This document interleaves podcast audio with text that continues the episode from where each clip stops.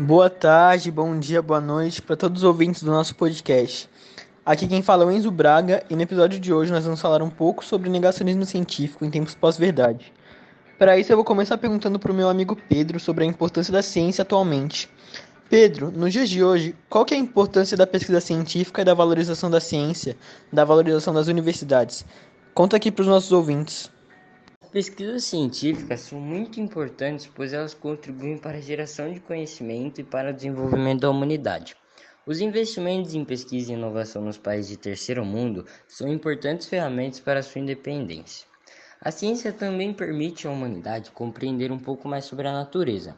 E a ciência também é muito importante na nossa vida, pois ela nos ajuda a ter uma qualidade de vida melhor. E como curiosidade, em 2019 o Brasil ficou na posição 66 no Índice Global de Inovação e não está investindo no setor como outras nações, o que ocorre nos Estados Unidos, Europa, China e que existe um grande reconhecimento pelo governo de que investir em CTI é prioridade. E agora eu queria agradecer a minha participação nesse podcast e agradecer muito ao Enzo. Pedro, muito obrigado pela sua participação aqui no nosso podcast. Agora eu vou direcionar uma nova pergunta para a estudante Ana Clara. Ana, qual é a sua opinião em relação às atitudes do governo no combate à pandemia de Covid-19 que a gente está enfrentando atualmente? Olha, a minha opinião sobre isso é bem simples. Acho que o presidente deveria dar mais valor aos hospitais, que hoje em dia estão lotados e passando por um perrengue danado. Principalmente as sociedades mais pobres, que nas quais passam muita fome nessa pandemia, não é mesmo?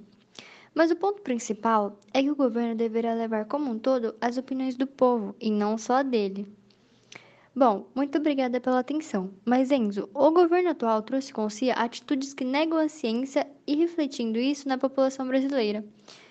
Quais os riscos que o negacionismo científico e a divulgação das fake news trazem para a nossa sociedade? Ana, muito obrigado pela sua disponibilidade para responder nossas perguntas. Agora, retomando o que você me questionou, todos nós sabemos que a criação e a divulgação das fake news estão muito presentes durante a pandemia de Covid-19.